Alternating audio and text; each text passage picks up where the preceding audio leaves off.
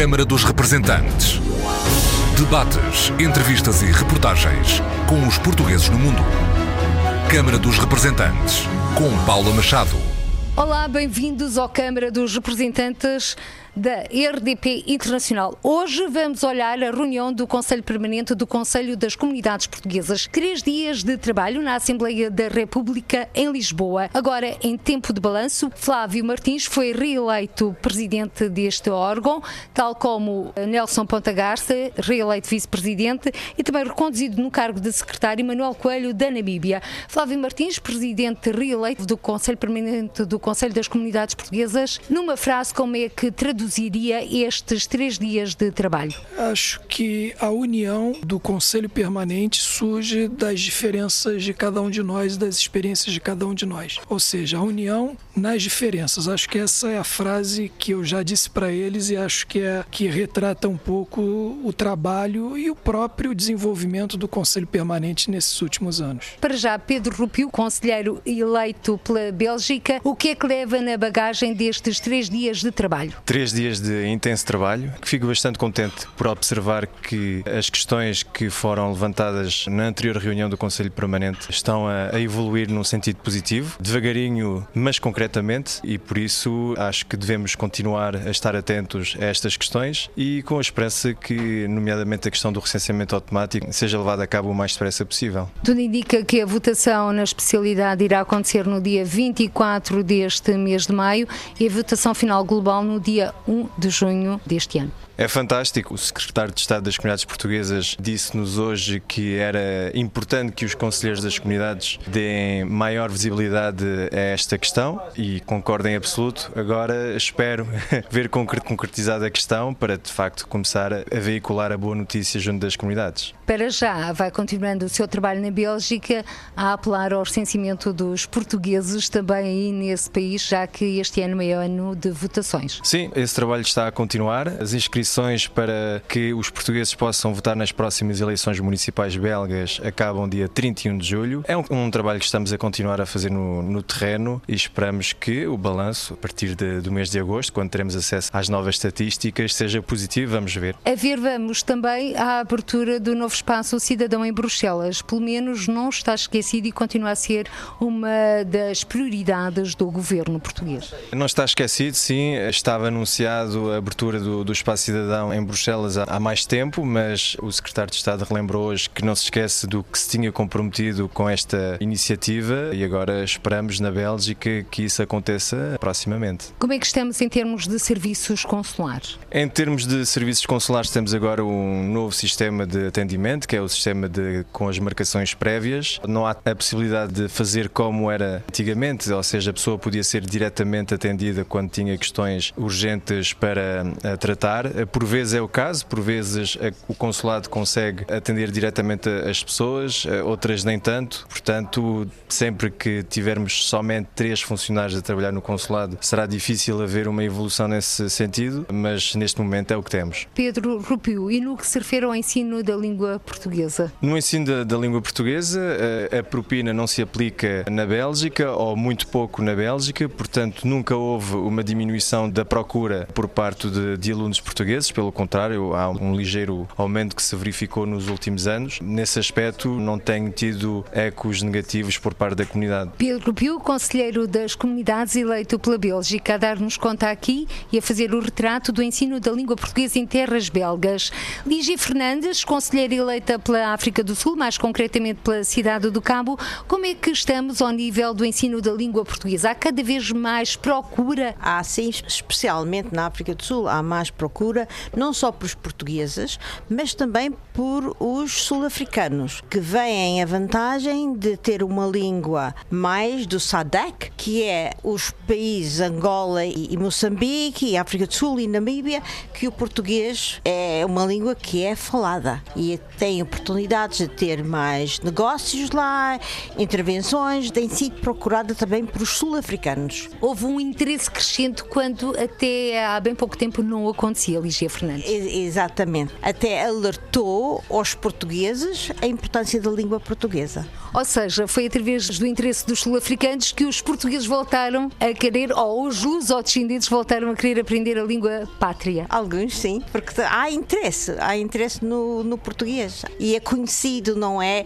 E é, posso ter uma oportunidade de, trabalho, por exemplo, porque podem, muitos vão lá a Moçambique ou Angola para terem mais oportunidade de, de, vender os produtos da África do Sul. E por vender os produtos da África do Sul, a Lígia Fernandes eh, é também empresária, nasceu no Funchal e há mais de 60 anos que vive em terras sul-africanas. Como é que estamos em termos da internacionalização da economia portuguesa? Há cada vez mais produtos portugueses a chegarem à África do Sul Sul e cada vez mais os sul-africanos estão interessados nos produtos ou na produção portuguesa? Sim, vinhos há poucos, porque principalmente na cidade do Cabo há muito vinho e bom vinho, mas já há alguns supermercados que têm vinho português e o azeite português já chegou à África do Sul, já se vê nos supermercados em qualquer bairro, em qualquer sítio, que é muito bom. Há certas lojas eh, de portugueses que realmente têm esse produto por capricho, que é uma loja portuguesa e vamos lá, não é? E têm isso. Mas para ver no supermercado já há mais facilidade de obter os, os produtos portugueses, especialmente o azeite. O queijo é que há pouco. Há pouco queijo português. Já que estamos a falar de produtos portugueses em termos económicos, que África do Sul é que temos agora com o novo presidente? Ainda estamos em bebê, estamos a nascer, não é? E portanto é, é difícil de dizer realmente o futuro que, que será ou que dará também. Mas dá uma esperança, que é uma mudança, uma mudança é sempre esperança e realmente tem outra perspectiva. O presidente tem outra maneira de ver as coisas sobre a economia e etc. Portanto, eu, eu acho que tenho, tenho esperança que isto vai, vai melhorar. Eh, mas a insegurança continua a ser a grande preocupação da comunidade portuguesa. Correto. Enquanto houver tanta pobreza e tanta falta, e nos temos possivelmente 30 ou 40 milhões de pessoas que têm dificuldades em viver. E é por isso que a pobreza é alta, o número de necessidades e o crime e a insegurança continua. Já pensou regressar a Portugal? Não inteiramente, mas não posso dizer que nunca regressarei. Mas para já está confiante no futuro da África do Sul? Para já estou, sim. Já tive mais receio que tenho hoje, sim. Quanto ao Conselho das Comunidades Portuguesas, sente que esta reunião, portanto, é um novo abrir de portas à proximidade do Conselho com os órgãos órgãos de soberania portugueses, neste caso com o governo e com os próprios deputados? Acho que sim, porque nós estamos a tratar de assuntos muito importantes. Lei da nacionalidade, principalmente o direito à nacionalidade através dos avós, estamos a tratar de assuntos do ensino da língua portuguesa, para que qualquer pessoa que queira sair da África do Sul tem que ter noção disto para que se possa orientar na sua vida no futuro. Lígia Fernandes, conselheira das comunidades portuguesas eleita pela África do Sul. Nesta conversa com Lígia Fernandes falamos da nova era que se avizinha na África do Sul, agora com o novo presidente. Mas a insegurança continua a ser a grande preocupação da comunidade portuguesa. Insegurança, que é também uma palavra que está na ordem do dia no Brasil. Ângelo Horto, conselheiro das comunidades portuguesas eleito pelo Rio de Janeiro. Realmente a insegurança é uma coisa que impera e eu acho que até mesmo por esse motivo é que as pessoas estão procurando obter a nacionalidade portuguesa. Os que são diretos, que são filhos, estão a fazer e aqueles que são netos também também estão aproveitando a nova lei da nacionalidade que permite que os netos de portugueses obtenham a nacionalidade. Eu acho que nós tivemos um avanço muito grande porque existe nessa lei da nacionalidade um item que você tem que justificar, comprovar a sua relação com a comunidade portuguesa. Mas acho que isto foi um grande avanço que eu vou dizer agora. As crianças até 14 anos não precisam se preocupar com isto. Claro que o número de pedidos foi muito grande, por isso que as conservatórias estão com dificuldade de despachar esses 8 mil pedidos. Neste momento, em termos de comunidade portuguesa, quais são as grandes preocupações? As grandes preocupações da comunidade portuguesa é a mesma preocupação da comunidade brasileira, até porque a comunidade portuguesa está tão integrada à comunidade brasileira que às vezes se esquece que são portugueses. Com os seus negócios, com os seus investimentos, com as suas poupanças, etc. Então é, é preocupante. É preocupante porque não há uma certeza do amanhã, não há uma certeza de voltar para casa. E vamos ter eleições este ano? Vamos ter eleições este ano, vamos ter que achar um presidente aí, um presidenciável, porque com Lula preso, com uma série de políticos com a ficha suja, então esperamos realmente que tenhamos um político que possa nos representar. Por falar em representar, Ângelo Horto deu o mote à próxima pergunta. A representação do Estado português, nomeadamente os serviços consulares em terras brasileiras. Como é que analisa o funcionamento e o atendimento dos postos consulares portugueses? Olha, São Paulo, por exemplo, funciona maravilhosamente bem. É, eu costumo dizer que o funcionamento dos postos consulares depende do chefe. O Rio de Janeiro, por exemplo, ele tem problemas, mas são problemas por quê? Porque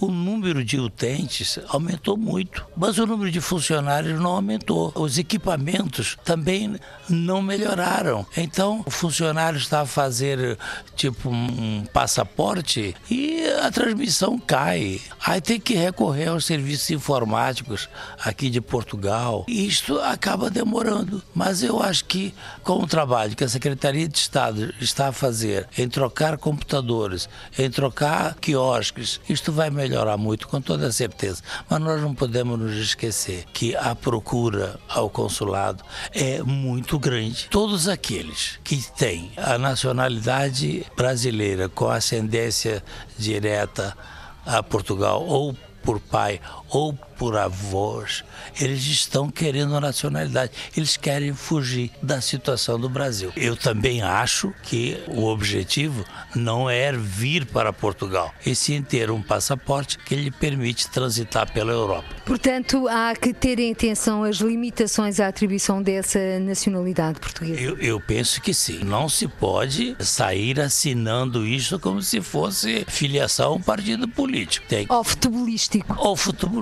Não é como o cara ser vascaíno, não é isso. Tem que chegar e tem que pesquisar realmente se a pessoa tem a ligação com a comunidade portuguesa. A gente às vezes fica triste porque as pessoas não conseguem comprovar esta relação, mas também não se pode tirar isto não. Tem que haver alguma coisa que a gente possa avaliar por aquele processo se deve ou não atribuir a nacionalidade. E agora, Milu de Almeida, conselheira das comunidades portuguesas eleita pela Venezuela, partilha desta opinião de Ângelo Horto no que concerne à atribuição da nacionalidade portuguesa. Deve ser concedida, mas com algumas limitações. Sim, partilho por completo a opinião do colega Ângelo Horto, que devemos rever também essa lei e que, se bem todos devemos ter o direito a, a, obter a nossa nacionalidade, que também há coisas que também têm que ser tomadas em consideração e que têm que ser revistas e que não se pode atribuir assim tão facilmente,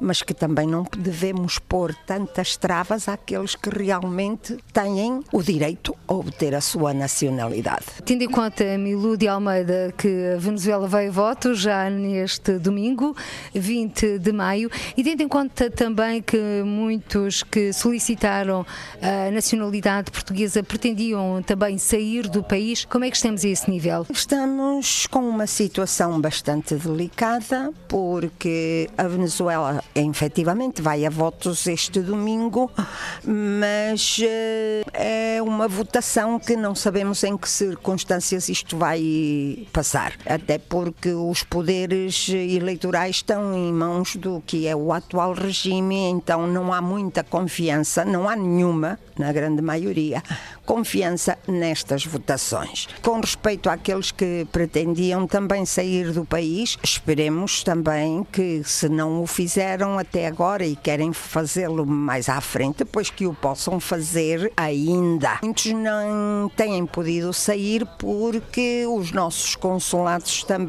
estão com uma crise, porque têm falta de funcionários e o pessoal que concorre hoje em dia aos consulados é excessivamente muito maior que o que era anteriormente e então não têm nem dão mãos a medir. Não com isto digo que os consulados estão a funcionar mal, mas que simplesmente desde o aspecto humano não podem fazer mais. E agora deixe-me colocar uma outra questão que tem a ver com a atribuição da lei da nacionalidade. Foi defendida em Lisboa por alguns deputados que, tendo em conta a situação que a Venezuela atravessa, se deveria ter em conta um canal de exceção para a atribuição da nacionalidade ser mais célere. Está de acordo com esta proposta? Completamente. É que, dada a situação do país, que é um país eh, atualmente considerado de risco, e não sou eu que o digo, isso é dito por toda a comunidade internacional.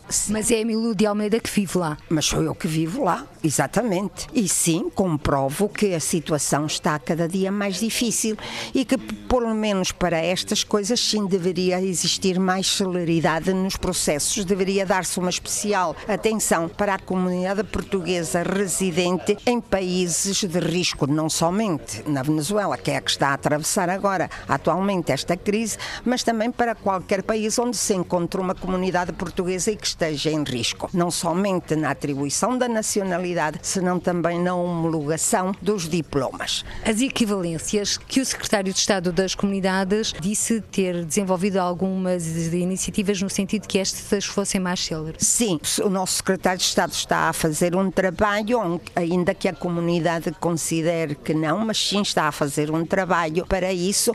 Já está em processo algumas reuniões com as universidades. Estamos neste momento a ter muitos problemas, principalmente na área da medicina, que há muitos médicos que estão aqui que têm dois e três anos à espera da homologação do seu diploma e que não está a ser efetivo. E não está a ser efetivo e isto passa não pela nossa Secretaria de Estado, que não é responsável neste aspecto, mas sim pelas universidades que são autónomas e que, portanto, tem que haver um consenso com os reitores das universidades e depois passa também por um consenso com a ordem dos médicos, que é muito importante. Mas primeiro tem que ser os reitores da universidade a adoptar medidas para que isto seja agilizado e depois a ordem dos médicos que também tem que ter em consideração a situação que se está a viver atualmente. É porque sabemos que há grandes profissionais da medicina que vieram da Venezuela e não vieram de qualquer universidade. São vindos da Universidade Central de Venezuela, que está classificada como uma das melhores da América Latina. Milu de Almeida acabou de aterrar há poucos dias aqui em Portugal, vinda de Caracas. Como é que me retrata o dia a dia na Venezuela? Um retrato muito simples é que o nosso salário mínimo na Venezuela, que foi aumentado agora no dia 1 de maio e foi um aumento de 95%, pois com esse aumento de 95% em moeda daqui anda mais ou menos nos 3 euros mensais. E se pomos em moeda de lá. Então, um salário mínimo anda uh, ao redor de 2 milhões de bolívares. Um quilo de carne está a custar 4 milhões e meio. Quantas feitas, o que é que se pode comprar na Venezuela? O que se pode comprar é muito pouca coisa e eu falo que sei porque a rapariga que trabalha em minha casa, eu vejo que ela muitas vezes cozinha para os filhos e ela, por exemplo, é uma pessoa que eu tenho que ajudar muitas vezes quando posso almoço, ter eh, uma refeição com um bocado de frango ou a ter uma refeição com um bocado de peixe, porque senão elas não provam isso, porque não têm, eh, ganham um salário mínimo e, portanto, não têm poder adquisitivo para isso. E atualmente estamos a ver já muitas pessoas a comer do lixo, estamos a ver crianças a morrerem de desnutrição. São circunstâncias verdadeiramente dramáticas que se vivem dia a dia. A crescer a falta de medicamentos. Muitíssimo. De Almeida, recentemente esteve em Portugal o Ministro das Relações Exteriores da Venezuela, Jorge Arriaza. Ele negou que existisse uma crise humanitária na Venezuela. Para a Milu de Almeida, conselheira das comunidades portuguesas eleita pela Venezuela, há ou não há uma crise humanitária na Venezuela? Há uma crise humanitária em Venezuela. Não é somente para Maria de Lourdes de Almeida.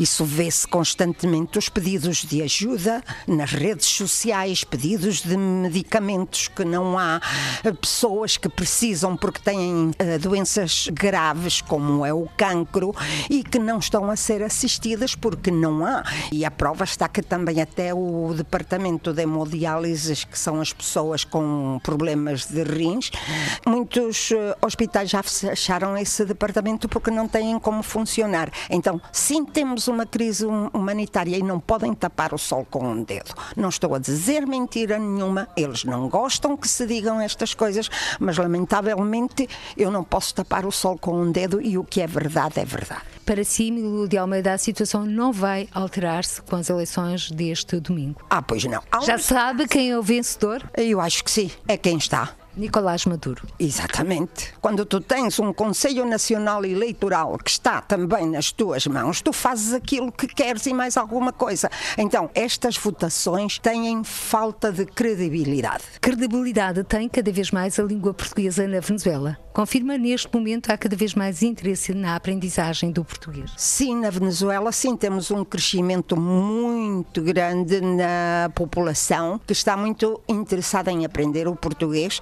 Lá só temos o ensino do português como língua estrangeira, mas mesmo assim sim há um aumento muito significativo na aprendizagem da nossa língua e é um fator que a nós, por exemplo, a mim me emociona porque vejo que não é somente a nossa comunidade também que quer aprender o português. Nos cursos de português que tem a mulher migrante no interior, vemos que a maioria dos assistentes aos cursos de português nem são dos descendentes, são pessoal netamente venezuelano que está a aprender a nossa língua. Pode-me falar em números, estimativas? Estimativas, atualmente temos até agora uma média entre os diferentes eh, clubes, associações, Caracas e interior, uma média de uns 4 mil estudantes. Milo de Almeida, conselheira das comunidades eleita pela Venezuela, a terminar esta conversa falando da importância e do interesse em crescendo pela língua portuguesa em terras venezuelanas.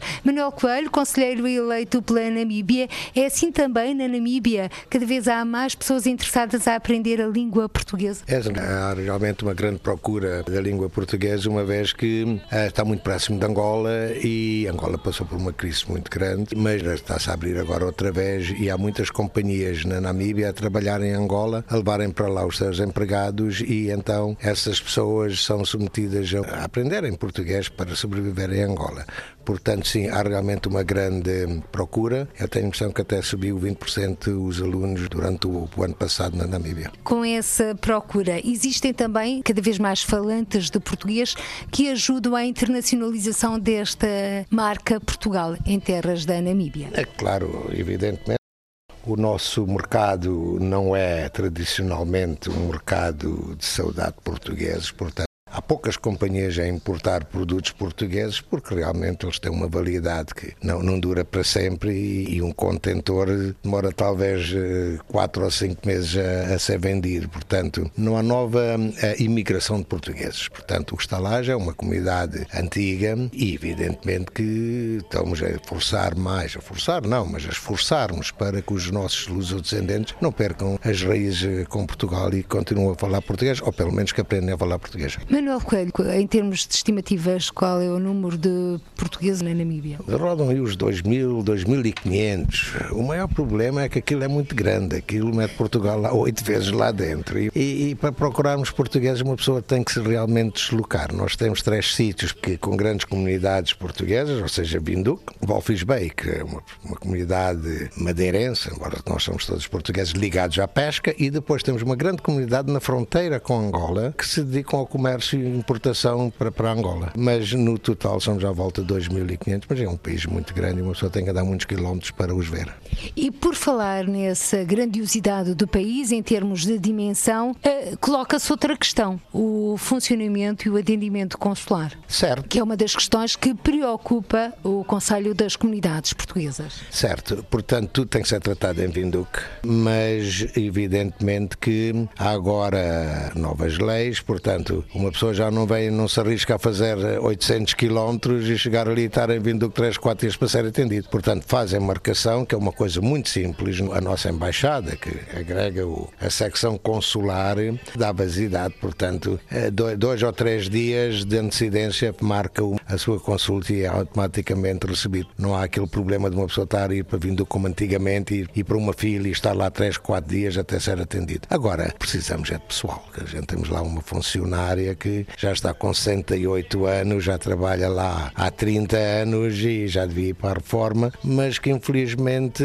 ainda continua lá e temos lá um estagiário que sai em agosto e com novo e não temos de novo embaixador, parece que vai chegar agora. Portanto, em termos de pessoal, nós estamos um pouco desfalcados. E as permanências consulares têm comatado essas falhas? Sim e não.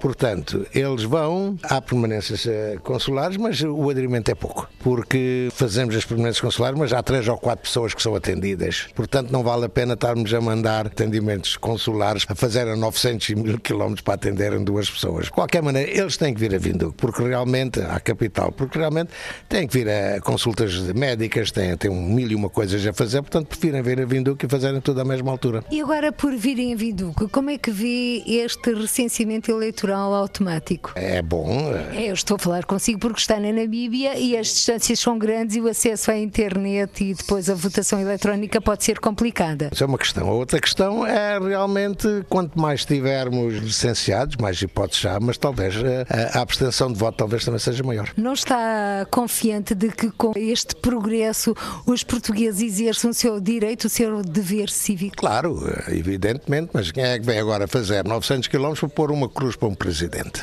Diga-me lá, quem é que vai agora fazer 900 para ir pôr uma cruz numa eleição? Portanto, abstém-se. Agora, o, o voto por correio também devíamos mudar, porque há na lei diz que os envelopes têm que vir individualmente. E isso está mal. Devia haver uma mala diplomática e os votos todos deviam ter ido para o consulado e depois o consulado enviava aquilo. Agora, isso também está mal. O correio em África não trabalha. Ainda estou à espera dos bilhetes do Euro 2004 aqui em, em Lisboa, que paguei os bilhetes e nunca chegaram lá. Portanto, não funciona. Alguém ficou no caminho? São desviados ou. É, eu não sei se são desviados, ou, né? mas quem é que sabe onde é que é a Namíbia? Põe aquilo para a Namíbia que ele é até capaz de aparecer na América do Sul. Nós temos ali assim uma data de empregados uh, nos correios que tanto deu como se dá. Né? Ali não. Primeiro não há carteiros, há tudo com caixas postais. Portanto, uma pessoa tem que ir à caixinha postal, com a chave, abrir e tirar, e depois levar aquilo para casa e ler e fazer fotocópias e pôr o, o cartão e tal, e depois ainda tem que ir outra vez ao correio. Não há correios. Os cadernos eleitorais também não estão atualizados. Portanto, eu, nas últimas eleições, fui ao correio e encontrei 180 envelopes lá que foram devolvidos para Portugal porque ninguém os foi buscar. Porque vai registado. O que quer dizer, você apanha um papelzinho que tem que assinar para levantar. Mas eh, quem é que vai agora levantar? Deixam ficar e os votos, os votos são devolvidos. A maioria deles são devolvidos, mas também já chegam lá fora do prazo. Apesar desse retrato que nos traçou na Namíbia, que a par do voto eletrónico ou presencial deverá sempre existir o voto por correspondência. Sim, sim. Eu falo lá muito com os portugueses, eu incentivos e, e motivos a eles votarem. Eu até pago às vezes o correio para eles votarem. Manuel Coelho, conselheiro eleito pela Namíbia, se fosse, por exemplo, e isto tem a ver com o interesse que os portugueses dão, eh, nomeadamente os portugueses no estrangeiro, e porque disse que a Namíbia, a comunidade é uma comunidade antiga, também a tradição de votar não é assim tão forte como atualmente. Se fosse, por exemplo, para a seleção portuguesa, para a Eurovisão, acha que estariam mais aptos? Não, eh, sabe que o votar não está no sangue uh, daquelas pessoas que saíram de Angola. Não se esqueça que a nossa comunidade é predominantemente refugiados de Angola e até essa altura nunca votaram, portanto não tem muita inclinação para votar. Número um. Número dois, sabe que o 25 de Abril não é celebrado na Namíbia. Não há livre e eu estou a dizer isto aos secretários de Estado e aos nossos governantes, porque se, se, essas pessoas estão na Namíbia devido ao 25 de Abril e à, descolonialização que aconteceu. Portanto, não, não têm grande vocação nem têm grande, como é que diz, admiração pelos nossos governantes em Portugal. O Manuel Coelho, Conselho eleito pela Namíbia, é o representante do Conselho das Comunidades Portuguesas no Conselho Económico e Social. Ainda não foi a uma reunião, mas que mensagem vai levar aos seus pares neste órgão, Conselho Económico e Social, na primeira reunião em que participar? Olha, eu gostaria de lhe dar uma resposta amanhã, porque amanhã vou ao escritório da, da Comissão Económica e Social falar com as pessoas, inteirar-me como é que é. Talvez possa haver uma mudança na maneira como eles convocam as reuniões. Talvez possa haver um tempo mais alargado para uma pessoa se preparar, porque não é de, em três dias que uma pessoa vem da Austrália ou vem da África a Portugal para estar aqui assim numa reunião de oito horas e ir de volta outra vez. Isso é a questão número um. A questão número dois é realmente também os custos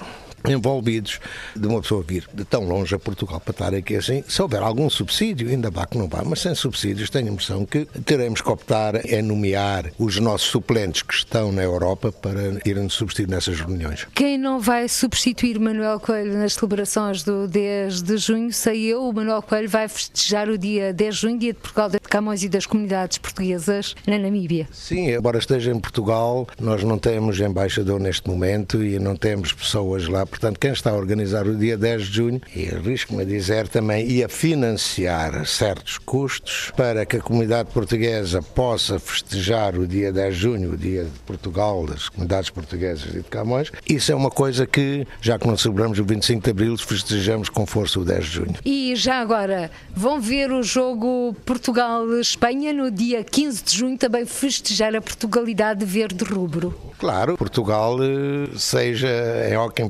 até seja em rugby, seja o que for, qualquer coisa que é portuguesa no desporto é, é sempre bem-vindo e vamos ver, certeza absoluta. Daniel Loureiro, e depois de falarmos aqui com Manuel Coelho, conselheiro eleito pela Namíbia, da festa da Portugalidade e também de alguns condicionamentos, este ano, pela primeira vez, o Canadá vai festejar com pompa e circunstância a Portugalidade no mês de junho. A proposta foi aprovada no Parlamento Federal no ano passado.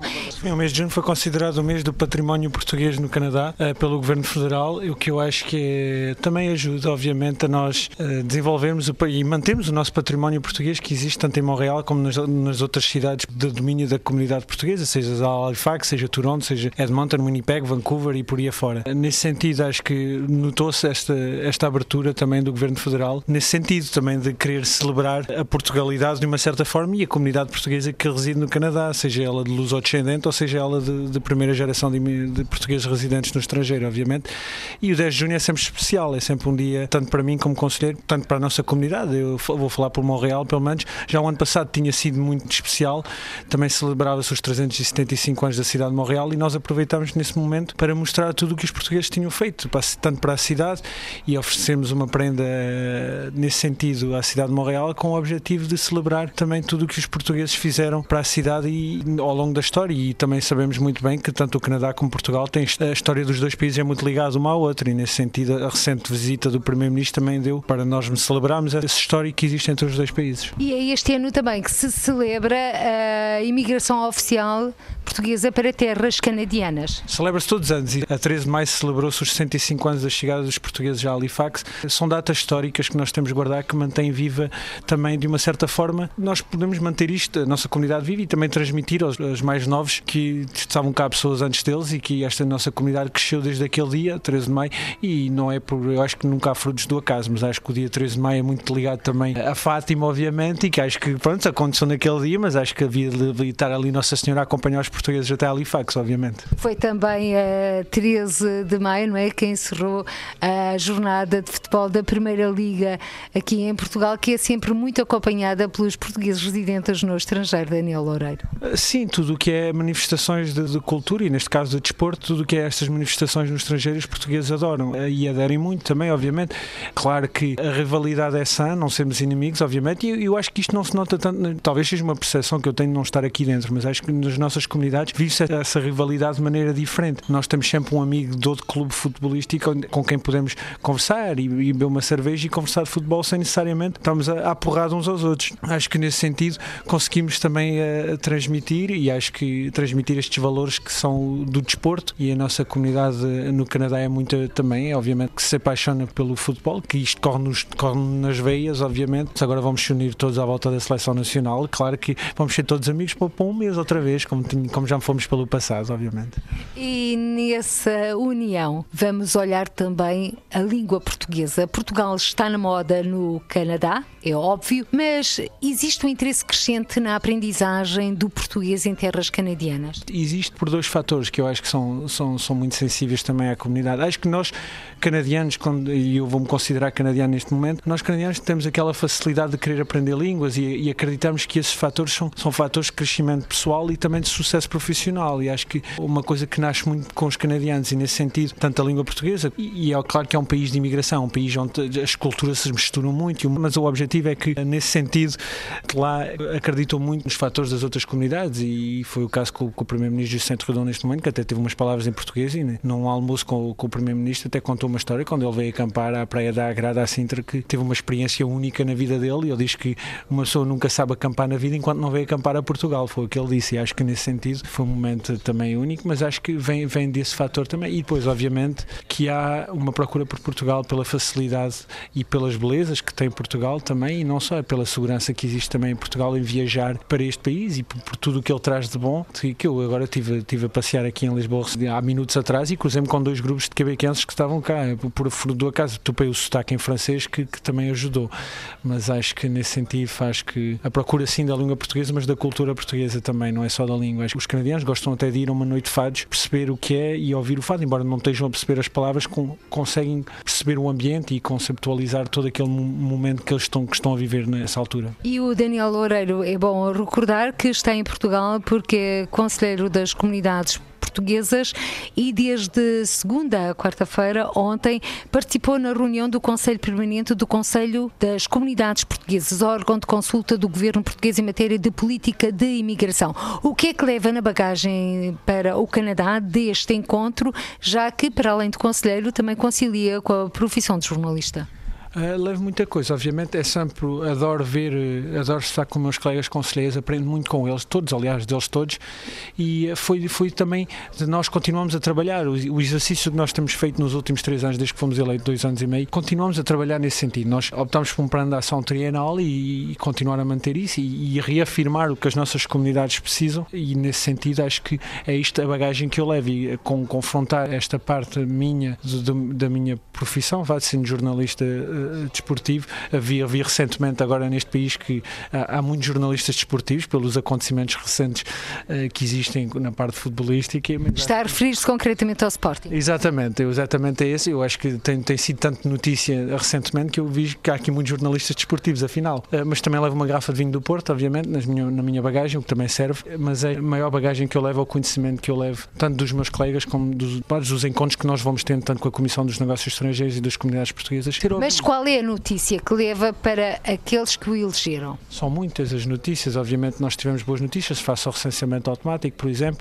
acho que são ótimas notícias e acho que eu estava a ouvir o que o meu colega Manuel estava a referir, ele falou da taxa de abstenção e que pode ser aumento, mas é, eu acho que nós temos que ver isto pelo lado positivo, que é o facto de este recenseamento automático vai permitir a maior número de portugueses poder votar e no, no seu absoluto vai obviamente haver mais portugueses que vão votar, talvez a taxa de abstenção seja em número de percentagem tal, pode talvez ser maior, nós não, nem sequer sabemos porque não temos os números obviamente, porque ainda não houve eleições desde o recenseamento automático, mas eu acho que em números absolutos, se nós passamos para números maiores que aqueles que são neste momento, é sempre um português a mais que votar, é sempre um a mais que vota e nesse sentido é sempre muito, muito positivo, tanto para as nossas comunidades lá fora, que depois também podem vir a acreditar no processo democrático. Também e essa implicação e essa participação política tem que ser um trabalho constante, tanto de nós como conselheiros, como dos governantes aqui em Portugal, e sejam eles quais forem, de que nível tiverem, e acho que nesse sentido acaba por ser importante e nós vemos isso também o, o afeto que tem existido, pronto, vou, vou falar neste caso do Presidente da República, de festejar o 10 de junho com as comunidades e esse afeto especial que vem existindo também faz com que os portugueses lá fora se sintam implicados em qualquer forma de vida política em Portugal e social e económica e, e por outras vias também e da juventude, se for,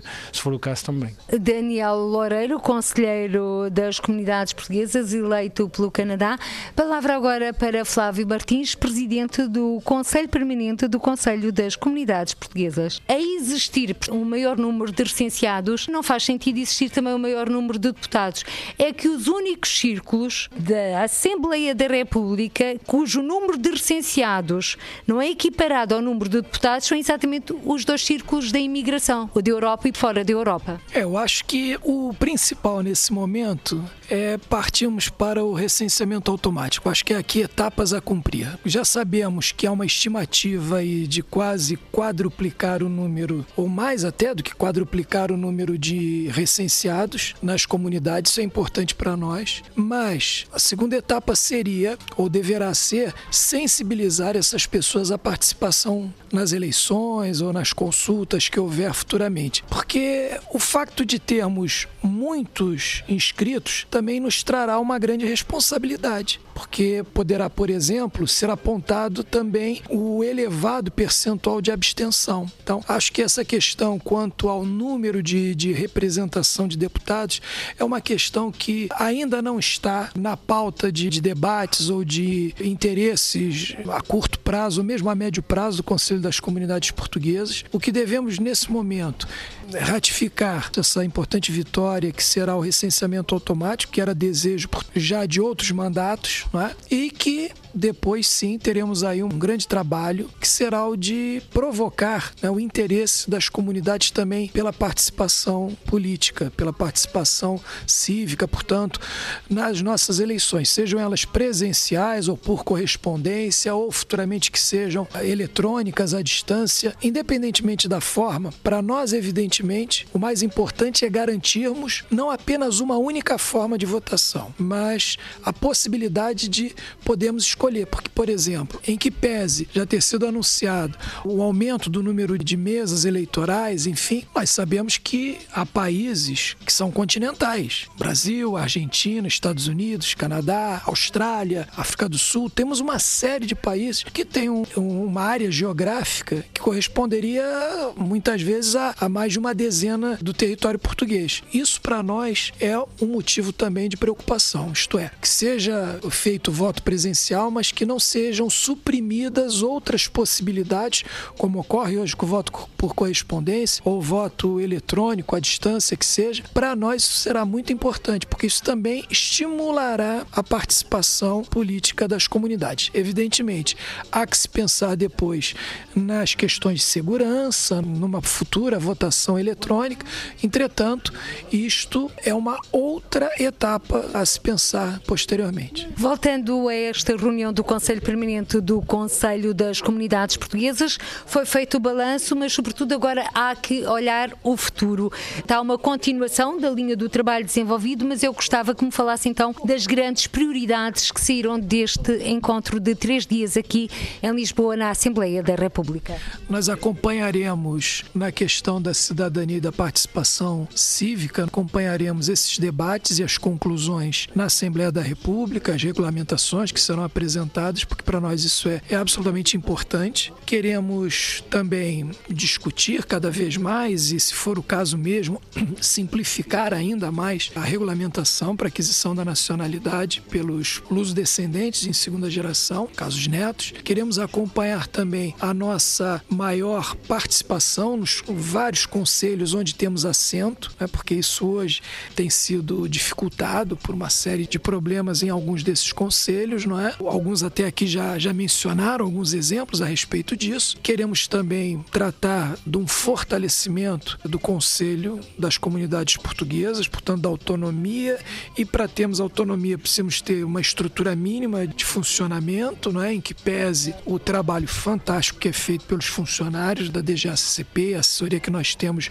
junto ao gabinete da Secretaria de Estado das Comunidades, mas precisamos também ter um, um funcionamento autônomo mínimo, né?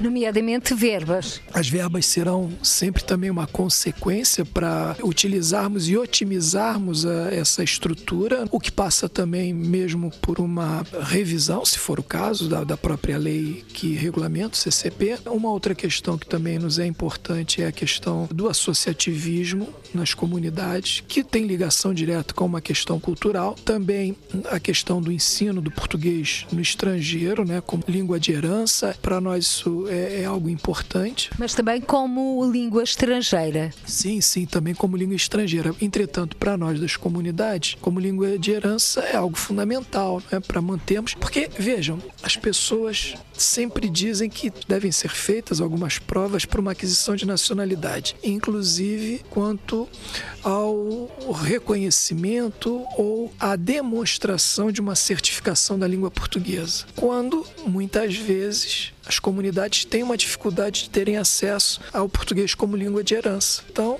cria-se uma exigência que muitas vezes isto não é oferecido como deveria. Reconhecemos que há avanços, etc., mas é importante que isso seja pensado também, porque para se exigir esse mínimo contato com a língua portuguesa, é preciso também que numa outra ponta isto seja oferecido de uma maneira mais fortemente presente. Ou seja, a língua portuguesa, enquanto língua de herança, é fundamental para provar a efetiva ligação a Portugal no caso da atribuição da nacionalidade. Sim, portanto, se é um dos requisitos que isso seja também, portanto, promovido de uma maneira que possa ser depois exigido pela lei. Está confiante, Flávio Martins, de que se pode dizer que esta reunião abriu uma nova era no relacionamento do Conselho das Comunidades Portuguesas com o Parlamento, com os deputados e também com o Governo, ou manter-se-á tudo na mesma? Estou a dizer isto porque durante a reunião da Comissão de Negócios Estrangeiros, com o Conselho das Comunidades Portuguesas, neste caso os conselheiros do Conselho Permanente, o Flávio Martins sublinhou que apenas três vezes o Conselho das Comunidades Portuguesas foi questionado e foi exatamente questões levantadas por essa comissão. É importante nesse momento nós frisarmos que, ou observarmos que, sempre houve um canal de comunicação aberto com os deputados pela imigração. Os quatro deputados eh, sempre tiveram conosco não apenas um contato mais próximo, e quando eu digo conosco é com todo o conselho das comunidades e não apenas o conselho permanente, mas não apenas um contato mais próximo, mais direto, mas também um canal aberto para nos ouvir, para ouvir as nossas críticas. Nesta reunião, algo que me pareceu importante foi porque nós pudemos ter a presença de outros deputados e deputadas que não foram eleitos pela imigração, mas que são componentes da comissão e na reunião de ontem estavam lá, se não todos, quase todos, enfim, mas é, portanto o, o que também talvez indique um significado maior do conselho para essas pessoas hoje. Então para nós é importante, não é? Para que nós não sejamos apenas ouvidos apenas pelos deputados, pela imigração, apenas pela secretaria das comunidades portuguesas. Nós precisamos ser ouvidos também por outros órgãos órgãos do governo e por outros deputados e grupos parlamentares da Assembleia da República, porque é isso que nós queremos. Nós sabemos muito bem que a nossa função é mesmo de dialogar, de apresentar propostas, aconselhar, como está previsto na lei. Nós não queremos ter funções que não são nossas, mas para que nós desempenhemos integralmente as nossas funções, é fundamental que esse diálogo exista. E ao ocorrer um diálogo mais aberto no sentido de com outros órgãos e com outras pessoas, isto para nós é fantástico, é isso que nós queremos. Quando o Flávio Martins refere à autonomia do Conselho das Comunidades Portuguesas, podemos também estar a olhar a constitucionalização deste CCP. Isso é uma proposta já antiga e, como eu disse, deverá ainda ser objeto de eh, discussão, não apenas no Conselho Permanente, mas nos conselhos regionais, de uma forma mais ampliada entre todos os conselheiros e conselheiras, para que isso depois possa ser, com tranquilidade, com um estudo aprofundado, ser encaminhado ao governo, à Assembleia, aos partidos políticos que representam todos lá na Assembleia. Flávio Martins, ainda no que concerne esta reunião do Conselho Permanente, permanente para transmitir aos restantes conselheiros e também aos eleitores que vos elegeram que mensagem deixa para reflexão e para o futuro? O Conselho das Comunidades precisa ter em mente a sua função essencial, que é a de ser a voz das comunidades. Nós não podemos abrir mão disto. E, independentemente do resultado, dos efeitos que isto possa produzir, do nosso trabalho produzir os objetivos que tenhamos ou não, porque isto independerá de nós, estará sob responsabilidade dos governos ou da, dos partidos na Assembleia da República. Para nós, o mais importante é que nós desempenhemos as nossas atividades. Se, portanto, o efeito que nós esperamos será alcançado ou não, isto depois será uma outra situação que independe de cada um de nós. O que nós precisamos hoje é que saibamos que não podemos desanimar. Eu acredito que não apenas no Conselho Permanente, nos conselhos regionais, nas comissões temáticas, enfim, todos hoje sabem que ainda há muito a fazer, porém não há desânimo de quem quer que seja. Muito obrigada, Flávio Martins, presidente do Conselho Permanente do Conselho das Comunidades Portuguesas. Conselho Permanente que esteve reunido desde segunda a quarta-feira aqui em Lisboa, na Assembleia da. República. Participaram nesta emissão do Câmara dos Representantes Flávio Martins, Presidente do Conselho Permanente do Conselho das Comunidades Portuguesas, Daniel Loureiro, Conselheiro eleito pelo Canadá, Manuel Coelho, Conselheiro eleito pela Namíbia, Milu de Almeida, Conselheira das Comunidades eleita pela Venezuela, Ângelo Horto, Conselheiro das Comunidades eleito pelo Rio de Janeiro, Lígia Fernandes, Conselheira eleita pela África do Sul e ainda Pedro Rupio, Conselheiro eleito pela Bélgica. Por hoje ficamos por aqui. Até ao próximo encontro. Seja feliz. Câmara dos Representantes. Debates, entrevistas e reportagens com os portugueses no mundo. Câmara dos Representantes, com Paula Machado.